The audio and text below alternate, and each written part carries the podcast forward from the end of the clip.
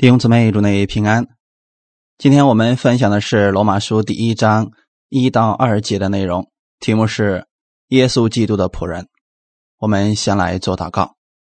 慈爱的天父，我们感谢赞美你特别的恩典，在这样一个时间当中，我们再一次聚集在你的话语面前。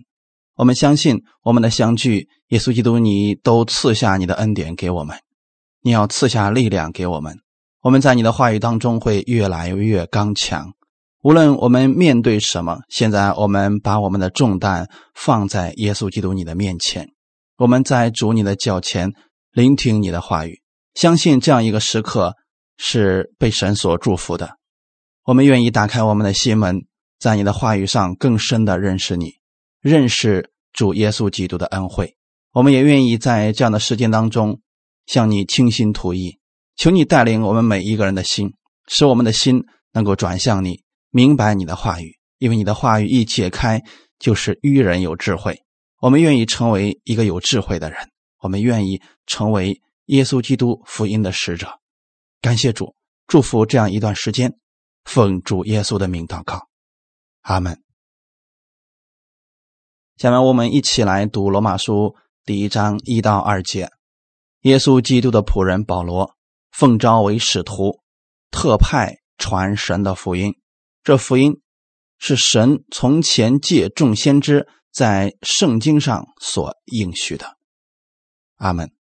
保罗提到自己有一个身份，就是耶稣基督的仆人。如果不成为耶稣基督的仆人，他就不可能是耶稣基督的跟随者，不能属于耶稣基督。这是保罗想用这样的一个信息。这样的一个身份，多次强调自己。保罗写了很多卷圣经，我们知道他在强调自己身份的同时，要特别提到是耶稣基督的仆人。那仆人到底有什么特点，使保罗如此郑重的宣告自己这样一个身份呢？我们透过当时的背景就能明白了，因为在那个时候还有奴隶，几乎有钱的人家里都有仆人。那么这个仆人是完全属于主人的。我们今天简单分享一下仆人的概念。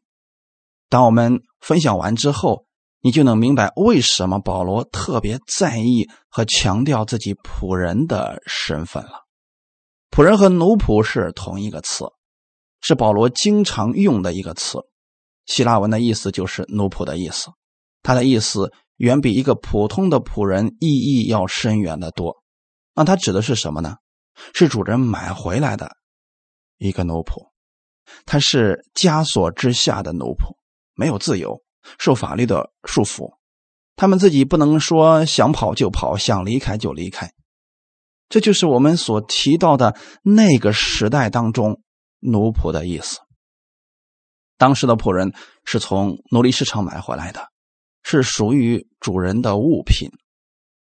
明白当时的情况之后，你就更加明白使徒保罗所说的，他是耶稣基督的仆人。那我们简单的从四个方面分享一下仆人。第一个，为主人所有，完全属于主人，这就是保罗的意思。他看到我们很可怜，我们每个人在没有接受耶稣的时候，我们都像孤零零的站在。奴隶市场上那样的人一样毫无去处。那么这种情况之下呢？基督看见了我们，他将我们赎回来了。感谢主，弟兄姊妹，我们就是这样被基督买回来的。以前我们是痛苦的，在死亡的边缘，在各种压制之下。现在我们属于耶稣基督了，他会供应我们所需的一切，每天的饮食所需的。主人都会供应。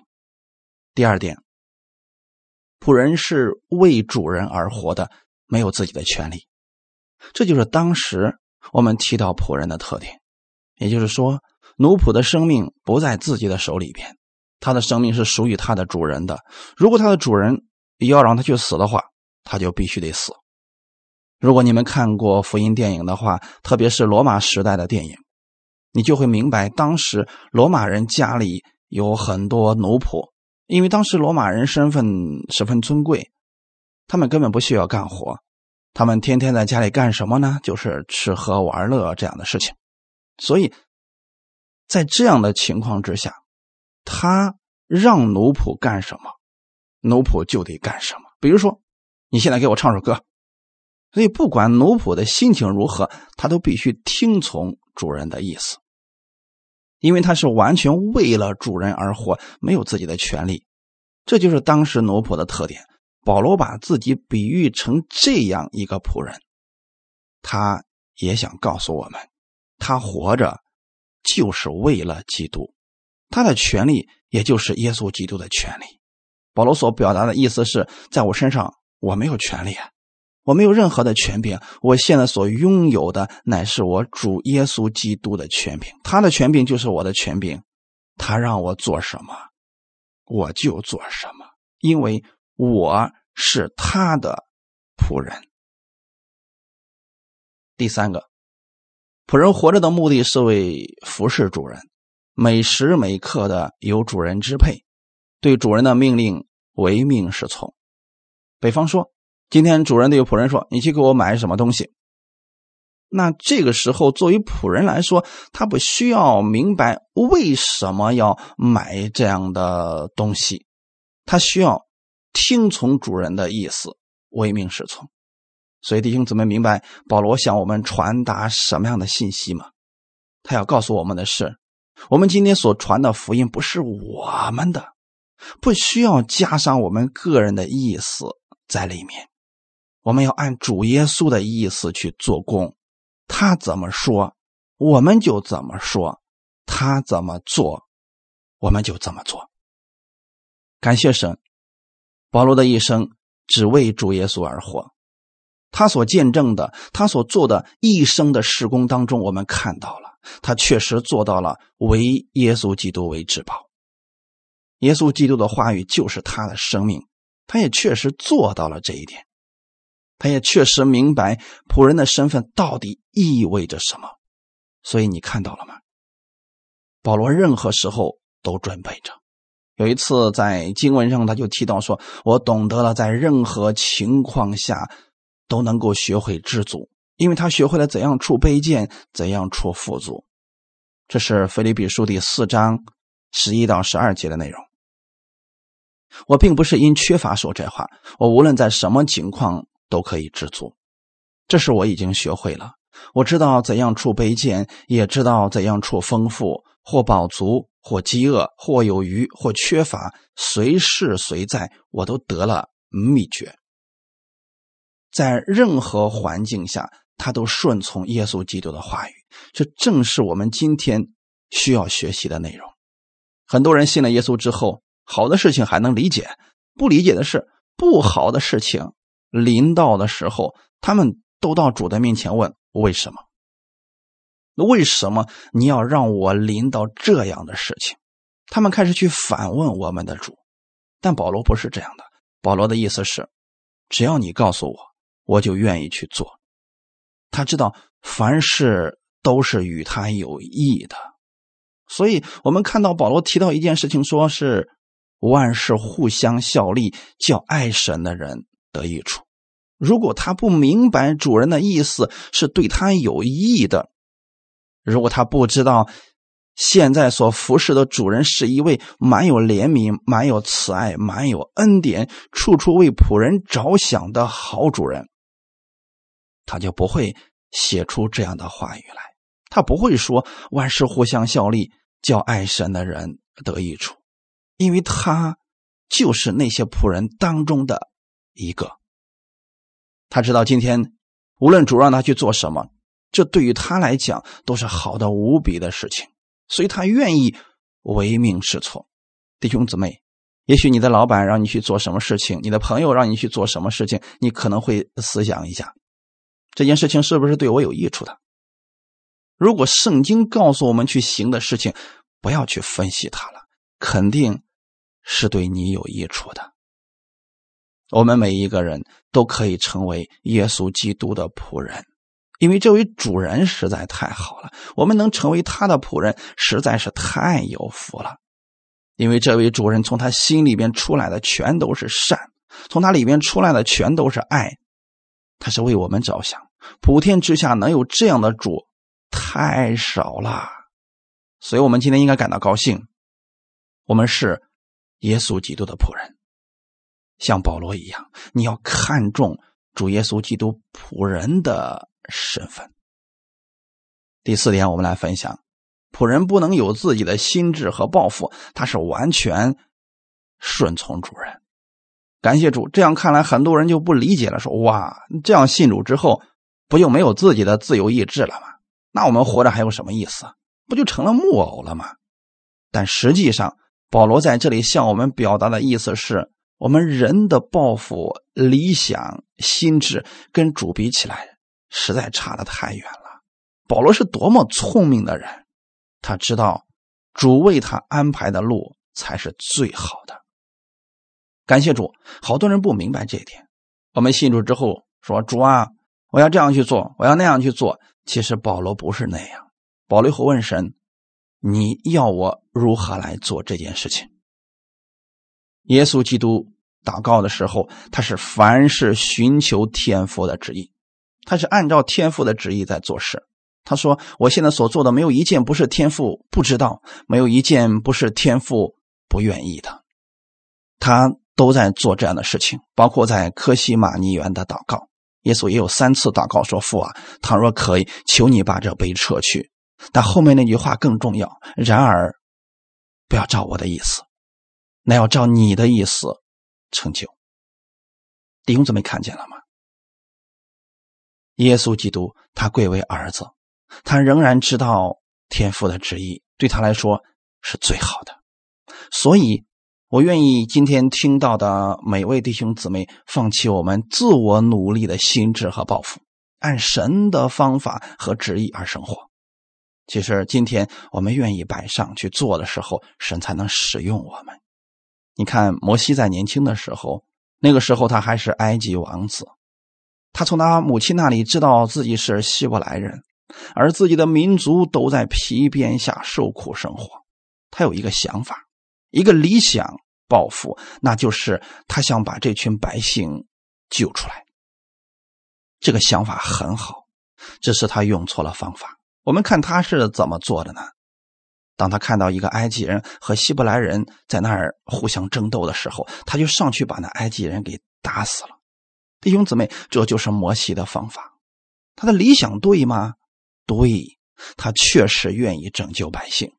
这个想法是对的，但是他的方法错了，他靠的是自己的方法，结果失败了。神看到了他的想法，神想给他最好的方法。那个时候他在旷野里边经历了四十年以后，八十岁时，神再次对摩西讲，又重新讲他的理想抱负。神说：“我要你从埃及把我的百姓救出来。”神为什么挑选摩西呢？因为他愿意做这件事情，只是他以前的方法错了。弟兄姊妹，今天我们愿意做某件事情的时候，让神的智慧成为我们的智慧。那么你在这个世界上生存的时候，你的生命、你的生活将是凡事亨通的，因为神从来没有失败，他给你的一定是最简单、最容易的方法。你看到了，摩西之前用的方法是自己的方法，用自己的力量去杀了那个埃及人。但四十年之后，摩西用的不再是自己的方法，那是神的方法，并且这个方法一出手就起到了非常大的反响。而且摩西不用自己出力，他只要动一动嘴，这个事情就成了。当他把自己的杖伸向。尼罗河的时候，整个埃及所有的水都变成了血色。当他开口向神祷告，青蛙不要再从水里上来了，那么青蛙都死在那个地方了。弟兄姊妹，这比起他的方法来说，实在太简单了。弟兄姊妹，我们愿意每个在世上的基督徒都成为得胜的基督徒。所以保罗今天用的方法是最简单的方法。他告诉我们，他愿意成为耶稣基督的仆人，他愿意凡事尊主为大，凡事都顺服神的旨意，完全按照主耶稣的方式去行。看起来好像是没有智慧似的，但实际上却是最有智慧、最简单、最好的方法。感谢主，保罗很注意自己仆人这样一个身份。保罗说自己是耶稣基督的仆人，乃是表明他有一个十分自豪的称呼。弟兄姊妹，我们今天很多人不愿意把自己的身份降低，在人看来，我们总是希望自己的身份是尊贵的、最大的。所以呢，他用这样的一个身份来表达自己。比如说，他是一个拿了博士学位的，所以呢，他就愿意别人在介绍他的时候给他带上他的名衔儿、哦官衔儿，比如说某某某博士、某某某名家、某某名人。啊，这样别人一听，哇，不简单，这个人好厉害啊！但保罗这个人却不是这样认为，保罗却把这个身份用在他认为最自豪的身份上——耶稣基督的仆人。我只属于耶稣基督，任何人不能改变我这个身份。今天谁能把我们从耶稣手中夺去呢？没有一个人。所以保罗说：“我的生命是被藏在耶稣基督里面的，没有人可以夺去。这就是我的生命，我的身份是耶稣基督的仆人。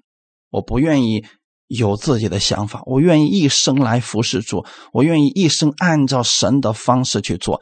只要耶稣基督所吩咐的，我愿意照他的话去做，因为这是最蒙福的、好的无比的事情。”所以更愿意提醒自己是耶稣基督的仆人。其实这才是最高荣誉的头衔信徒做基督的仆人是极其荣耀的职分，这职分赋予了我们责任和特权。弟兄姊妹，想想做仆人，主人让他买菜的时候，主人不可能说：“你自己想办法挣钱，然后给我买菜吧。”主人会给他预备好一切。所以，这样的一个仆人，他根本不需要忧虑，因为主人已经预备好了所有的一切，他去做就可以了。感谢主，靠我们自己的话，我们就得掂量掂量这个钱是不是够了，或者做其他事情了。你会有很多忧虑在里面，但作为耶稣基督的仆人，你不需要担心这些问题，因为神早已经预备好了一切。在旧约。很多我们属灵的前辈也称自己为仆人，像摩西、约书亚、大卫、保罗、雅各、彼得，他们都称为神的仆人。雅各有个特点，我查了一下，在雅各书里边，他说自己是耶稣基督的仆人。在那样一个时代当中，他们更能够明白仆人所代表的是什么意思。那么，仆人到底是做什么的呢？他的职责就是服侍主。在约翰福音十二章的二十六节里边，就这么说过：“若有人服侍我，就当跟从我；我在哪里，服侍我的人也要在哪里。若有人服侍我，我父必尊重他。”保罗之所以看重这样一个身份，他说：“今天我们看到服侍的人享受的是和主人一样的待遇。你就拿我们现在的国家来讲，如果某一位国家的总统、秘书、翻译官，总统到哪里去，他总是跟总统在一起的。无形之中，他把自己的身份也提到最高了。所以耶稣说：“若有人服侍我，就当跟从我；我在哪里，服侍我的人也要在哪里。若有人服侍我，我父必尊重他。”弟兄姊妹，耶稣基督现在在哪里呢？他在天国。就是说，你要做我的仆人，就用天国的权柄服侍人吧。这是我赐给你的，因为服侍别人就等于在服侍主耶稣了，也有这样的心态。哥罗西书第三章二十三到二十四节，无论做什么，都要从心里做，像是给主做的，不是给人做的。因你们知道，从主那里必得着基业为赏赐。你们所侍奉的乃是主基督，知道了吗，弟兄姊妹？今天我无论我们做什么。我们从心里要给自己一个定位，那就是你在任何时候似乎是在服侍人，但实际上你是在服侍主耶稣基督。你在公司上班，似乎是在服侍你的老板，但实际上你是在服侍主耶稣基督。你有这样一个看法的时候，你的整个生活都会发生改变的。你侍奉耶和华，他必赐福给你们。今天弟兄姊妹，我们已经得着了主耶稣基督的生命，在服侍当中，我们的神愿意加给我们丰盛生命的祝福。那么，我们来看看保罗还有另外一个身份，叫使徒，耶稣基督的仆人保罗。奉召为使徒，那奉召为使徒是什么意思呢？不是今天保罗说我在旷野进修三年，我现在觉得我已经够格奉召为使徒了。这样是绝对不可能的。他这个职分是神赐给他的。使徒的意思，希腊文原文的意思就是奉差遣的人，他是代表，他是大使，他有三方面的意思。第一。他是被差派出去的，也就是说，他出去做工的时候，一定有一个合法的身份，他是被差出去的，这样的人才能够被称为使徒。第二个，他被差遣出去，带有使命的，啊，不是说他今天出去是为了游山玩水的，不是的，这样的人不能成为使徒，他肩上是肩负着。大使命的，所以今天我们被差派出去的时候，我们肩上也是肩负着耶稣基督大使命的人。阿门。第三，就是他拥有差派那位之人的权柄和能力。耶稣在传道的过程当中，他就差派七十个人出去传福音。圣经就特别提到，耶稣说赐给他们权柄，能制服各样的鬼。所以那些人出去之后啊，他们得胜了，很高兴，回来就说了：“主啊，以你的名，就是鬼也服了我们。”路加福音第十章十八到二十节，耶稣对他们说：“我曾看见撒旦从天上坠落，像闪电一样。”我已经给你们权柄，可以践踏蛇和蝎子，有胜过仇敌一切的能力，断没有什么能害你们。然而，不要因鬼服了你们就欢喜，要因你们的名记录在天上欢喜。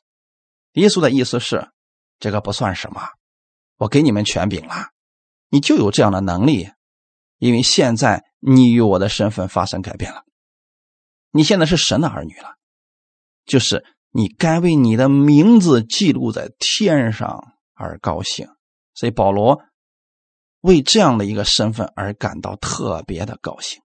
他说他是奉召成为使徒的。今天无论是使徒、宣教士也好，传道人也好，他们都是神差派出去的，也是肩负着重大使命的。他要传的是耶稣基督。还有一点。他们身上带着主耶稣的能力和权柄，只是我们每一个奉差遣的人，我们心里应该明白，我们今天所拥有的都是耶稣基督的能力和权柄。所以保罗成为使徒不是他自行选择的，也不是说啊他太有能力了，太有才华了，所以他成为耶稣基督的使徒。也不是他受人鼓动做出决定，说：“哎呀，保罗呀，你这么有能力，这么有才华，你去传耶稣基督的福音，去做使徒吧。”不是这样的，他是在神那里得到了确定的证据，奉召为使徒的。所以，保罗成为使徒，成为福音的使者，只有一个原因，那就是神呼召了他。其实，在旧约有很多人也是被神呼召，他们回应之后，愿意听从神的话语，才能够出去的。我们看到旧约当中的亚伯拉罕，那神对亚伯拉罕说了什么呢？你要离开本地、本族、富家，往我所要指示你的地区。其实这就是差遣。亚伯拉罕听了神的话语，他就离开那地方。跟随神的话语往前走了。还有呢，摩西也是一样的。神对摩西说什么呢？出埃及记第三章第十节说：“故此，我要打发你去见法老，使你可以将我的百姓从埃及领出来。”你们看到了吗？摩西是听从神的呼召，所以他也是一个奉差遣的人。他对神的话语很清楚、很明白，然后他们对自己所做的事情也很清楚、很明白。还有《诗诗记》当中有一个祭奠，《诗诗记》第六章十四节，耶和华观看祭奠，说：“你靠着你这能力去米甸人手里拯救以色列人，不是我差遣你去的吗？”祭奠一看是没有信心，他向神要了两次凭证，去的时候还是不放心，又让人去打探。神对他说的非常的清楚：“你靠着你这个能力从米甸人手里拯救以色列人，这是我所差遣你去的。”弟兄姊妹，如果我们对我们的神有所了解，我们对我们的神的能力有所了解，你有这样的使命。你又愿意被差遣出去，其实啊，你就没有什么可担心的了，因为你所做的不是凭着你的能力，神给你这个使命的时候，神就已经将权柄和能力都给你了。所以你看，祭奠出去的时候，他真的很顺利。敌营里的人梦见他们被一个大麦饼压死了，所以你看，三百人战败十二万人。这就是神的能力。基甸经过那件事情之后啊，他是彻底对神的话语完全相信了。感谢主！今天我们从旧约当中，其实我们看到这些事情的经过，看到他们的经历，也是给我们一个激励，让我们知道我们每一个人都是可以被神差遣的。你去给别人传福音的时候，你不要害怕什么，因为神。与你同在，所以基甸很害怕的时候，神夸基甸是大能的勇士，耶和华与你同在了。当神与他同在的时候，其实没有什么事情不能成就的，弟兄姊妹。所以，当你为你的家庭、生意、工作祷告的时候，你不要害怕什么，因为你是耶稣基督的仆人。你所拥有的这一切是神所赐给你的，神让你来管理的。你有什么可怕的呢？你要对神有正确的认识，有更深的认识。这个时候，你的信心自然会增加。当你有信心的时候，你自然就不忧愁了嘛。所以，保罗很清楚自己的职责啊，就是成为福音的使者。我们能够服侍神是我们的福气，在旧约还有一个人叫以赛亚。其实神不缺少服侍的人。以赛亚书六章八节这个经文很有意思啊！我又听见主的声音说：“我可以差遣谁呢？谁肯为我们去呢？”我说：“我在这里，请差遣我。”这是神和以赛亚之间的话语。很多人就说了：“你看神找不着人了。”找不着可以差遣的人，所以在那里很忧愁的对以赛亚说：“谁肯为我去呢？谁愿意为我去呢？”其实这样理解的人是错误的，因为在神从来没有缺乏。当时的语气是：“谁愿意为我去呢？”就当时站了很多的人，你可以想一下，在一个国家极其鼎盛的时候，一个王坐在宝座上，下面文武百官都在那儿站着。突然，王发了一句命令，说：“我有一件事情，谁肯为我去呢？”当时王的话一出来，很多人就争先恐后的出来说：“王，我愿意为你去。”那其实应该是这个样子的。我们的王乃是万王之王，万主之主，怎么站在他面前没有人服侍呢？没有人愿意为他去呢，要去的人实在太多了。以赛亚听见这个话语之后啊，以最快的速度来到主人面前说：“我愿意去，主啊，我在这里，请差遣我。”这就是仆人当时的另外一个特点。当主人有吩咐的时候，仆人以最快的速度出现在主人面前，听从吩咐。你们看古代电视剧的话，你会发现那些王只需说两个字来人”，当他这么一说，马上就有人进来。为什么？他们时刻在预备着。以赛亚也是时刻在预备着，希望神能差遣他。而保罗他也自己明白，其实。为神做工的人有很多，但是保罗说：“我是什么呢？竟成了神的仆人。”感谢主，对自己仆人这个身份，他非常的自豪。他能成为神的仆人，实在是太美的事情。所以神呼召保罗，就是想让保罗来侍奉他。但他没有控制保罗自由意志的想法。保罗积极的回应神，这完全。出于自愿，弟兄姊妹，这就是说，我们今天成为福音的使者，神不强迫我们，不是说如果你不做，我就击打你，我就让你得病，你再也起不来，直到你愿意为我做为止。不是的，神有许多人可以来挑选。你们还记得没有？当犹太人拒绝这个福音的时候，难道神就失败了吗？他们不要福音。有人会要的，外邦人要了，撒玛利亚人要了，罗马人要了，迦南的妇人要了。这就是说，神的福音有一部分人不要，肯定有别人要。如果男人不传福音，女人会被兴起来传福音；如果男人和女人都不传福音，那小孩子的口中满了赞美。如果男人、女人、小孩都不愿赞美神。传神的福音，石头都会欢呼的。感谢主，这就是我们的神。神呼召保罗是要给他权柄，给他能力，享受基督的福分。而这个身份，保罗看得极其重要。他知道自己被呼召成为使徒，这个职分太宝贵了。感谢主，神呼召他有两个目的，也是今天呼召我们服侍的目的。第一个目的是服侍和牧养。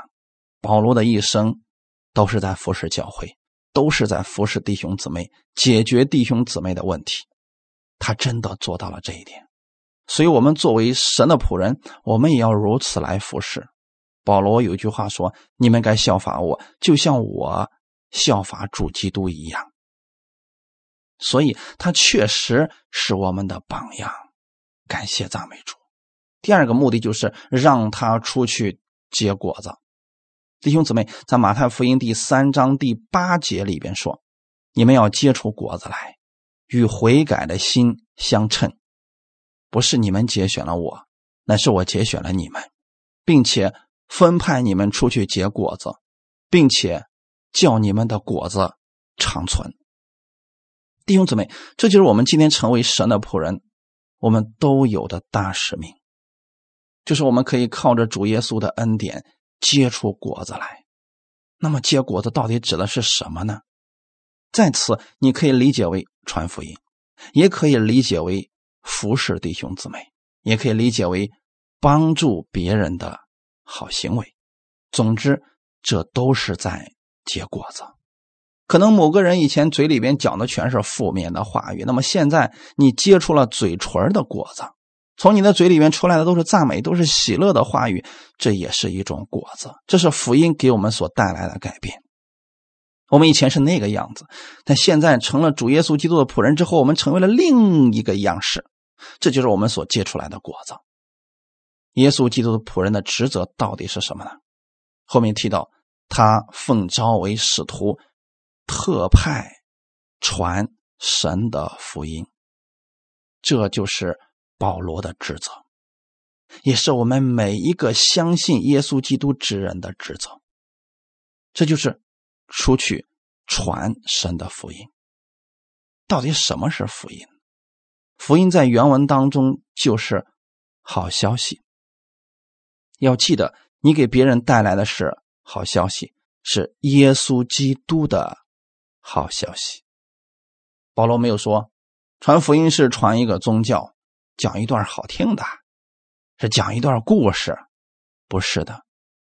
他蒙召不是做这些事情，他蒙召乃是传神的福音，神的好消息。那神的好消息到底是什么呢？就是以前我们是与神为敌的，但现在我们因耶稣基督在十字架上为我们流血牺牲，为我们的罪付上了代价，我们已经与神和好了。现在神愿意赐福给我们，愿意亲近我们，愿意寻找我们，愿意安慰我们。愿意将他的一切祝福都赐给我们，这就是好消息。我们的好消息是，耶稣基督已经从死里复活了，他拥有了天上地下一切的权柄。你今天有任何的问题、任何的困难，你都可以来到耶稣基督的面前，这就是好消息，弟兄姊妹。所以保罗奉召是来传这样一个福音的，他乃是。神的福音。第二节经文提到，这福音是神从前借众先知在圣经上所应许的。你自己不能发明一个福音，然后你就去传，就去讲，这样是不行的。这个福音必须是符合圣经的。从哪里来的呢？这福音。是神从前借众先知在圣经上所应许的。感谢主，这不是保罗编一个福音出来，这是在圣经上能够找到依据的。在希伯来书第一章一到三节啊，这里边特别提到了这样一个事情：神既在古时借着众先知多次多方的小谕列祖，就在这末世。借着他儿子又小于我们，又早已立他为承受万有的，也曾借着他创造诸世界。他是神荣耀所发的光辉，是神本体的真相，常用他全能的命令托住万有。他洗净了人的罪，就坐在高天至大者的右边。耶稣基督不是突然冒出来。也是借着旧约众先知多次的介绍，说在这末世的时候，基督会出现。那么，当耶稣基督来的时候，他应验了自己正是先知口中所说的那一位。那么，弟兄姊妹，今天知道吗？我们今天所传的福音，那福音是从哪里来的呢？它是旧约，也是借着众先知。在圣经上所应许给我们的，这是神给我们的应许。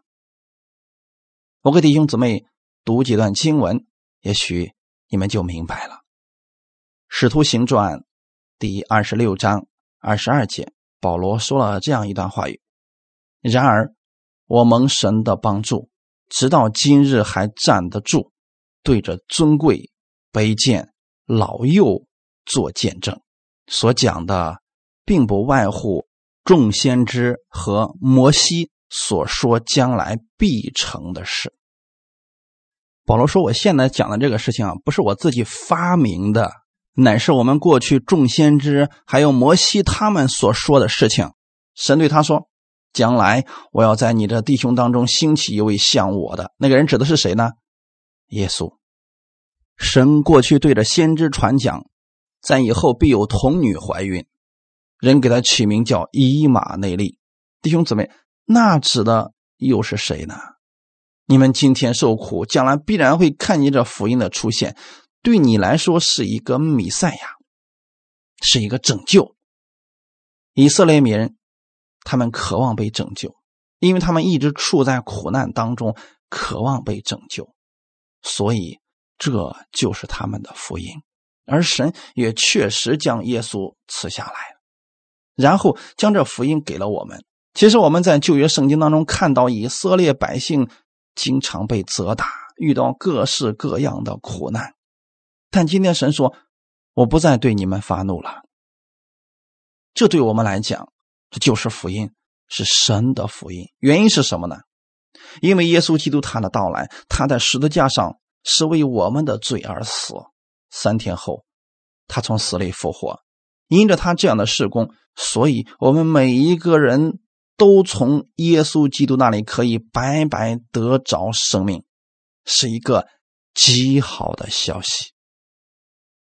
因此，你可以坦然无惧的来到神面前，向他来求助，向他来祷告，向他来诉说你心中的一切事情，而神乐意垂听你的一切祷告。这对我们来说就是福音。保罗他所要讲的正是这样的福音，所以他说：“我不知道别的，只知道耶稣基督，并他钉十字架，因为这是福音的核心。因为有了耶稣基督十字架上的施工，一切都变得不再一样了。”过去我们在律法之下，现在我们在恩典之中；过去我们在咒诅之下，现在我们在祝福之中；过去我们是仆人，不知道主人的事情，现在我们成为了儿子，知道神的事情，并且可以承受产业。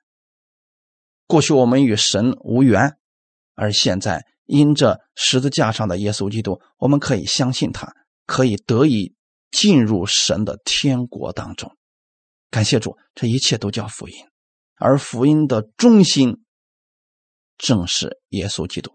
而这样的事情不是我们发明的，也不是保罗发明的，乃是在旧约圣经上众先知早已讲了这样的事情。我们今天看到了这个事情的结果，所以我们将这个福音讲出来，告诉别人：你们不必再害怕神了。因为耶稣基督已成为那祭物，他已在神面前献上。今天凡口渴的人都白白来喝着生命河的水。今天凡劳苦担重担的人，你们都可以来寻找耶稣，他就使你们得享安息。感谢赞美主。所以新约福音和旧约的应许是分不开的，这是神的好消息。而这福音的起头就是耶稣基督。马可福音第一章一开始就提到，福音是神的儿子耶稣基督福音的起头。弟兄姊妹看见没有？这福音最后落在了谁的身上？我们在耶稣基督的身上看到了福音的本体。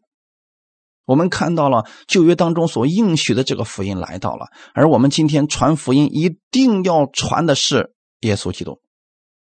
因为只有他才是福音，他是福音的开始，也是福音的结束。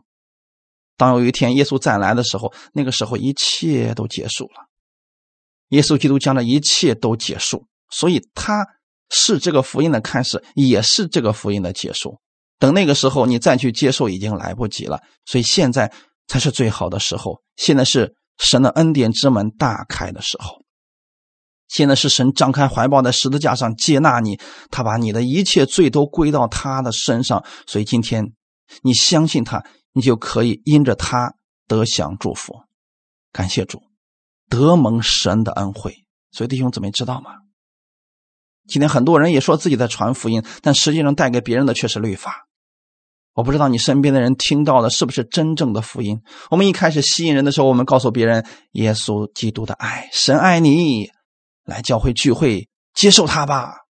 当这个人真的相信了你所传的福音，他接受了耶稣基督。可当他接受之后，你告诉他要去遵守十条诫命，你需要做这个，你需要做那个，要不然神会鞭打你，要不然神会管教你，神会赐给你疾病，让你死亡。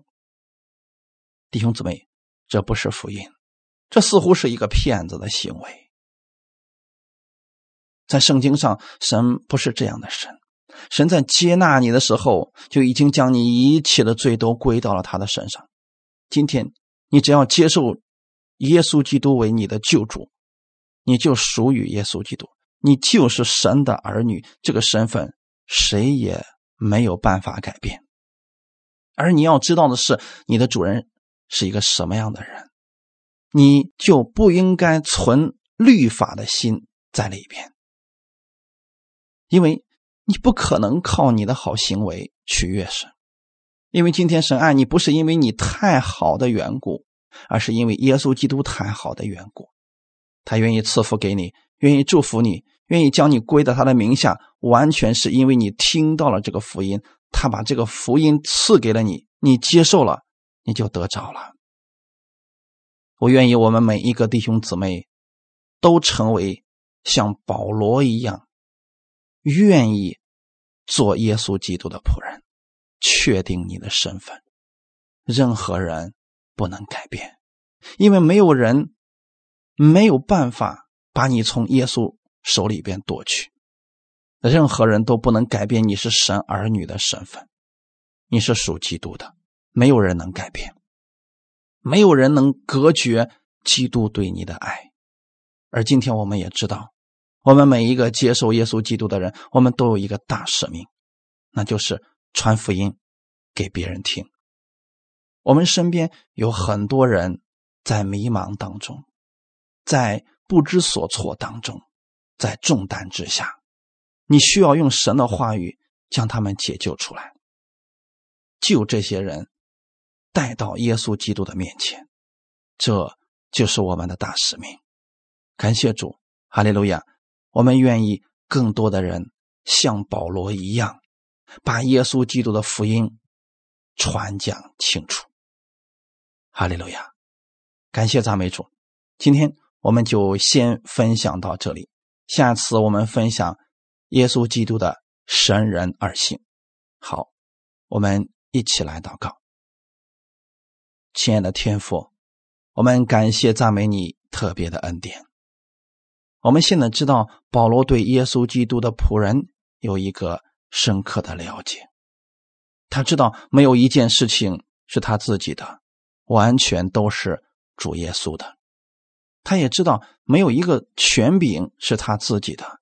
完全是从耶稣基督而来的，而他也知道他所做的事情，这个能力不是从他里面发出来的，完全是从耶稣基督而来的。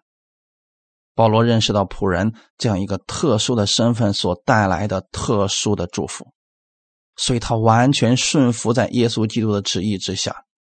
这看起来似乎我们没有了自由意志，但实际上我们。在最大的自由当中，他也知道自己是特派传神的福音，他不是传讲律法给人，不是给人带来死亡，不是给人带来捆绑，而是将耶稣基督的好消息告诉别人，告诉别人神今天喜悦人的喜年，神是爱我们的。当耶稣基督被举起来的时候，能够吸引万人来归向他。因为当他被举起来了，我们也会被神所高举，而是被荣耀的高举起来。神今天非常爱我，他愿意我们把重担带到他面前，他愿意我们明白仆人这样一个特殊身份的意义，使我们知道我们不必再靠自己的努力去做什么，我们今天可以靠着这位良善的主人。感谢主。荣耀归给我们在天上的父，也愿今天听到的弟兄姊妹们，我们都能够明白耶稣基督的仆人他所包含的真实意义。感谢主，荣耀归给天父，奉主耶稣基督的名祷告，阿门。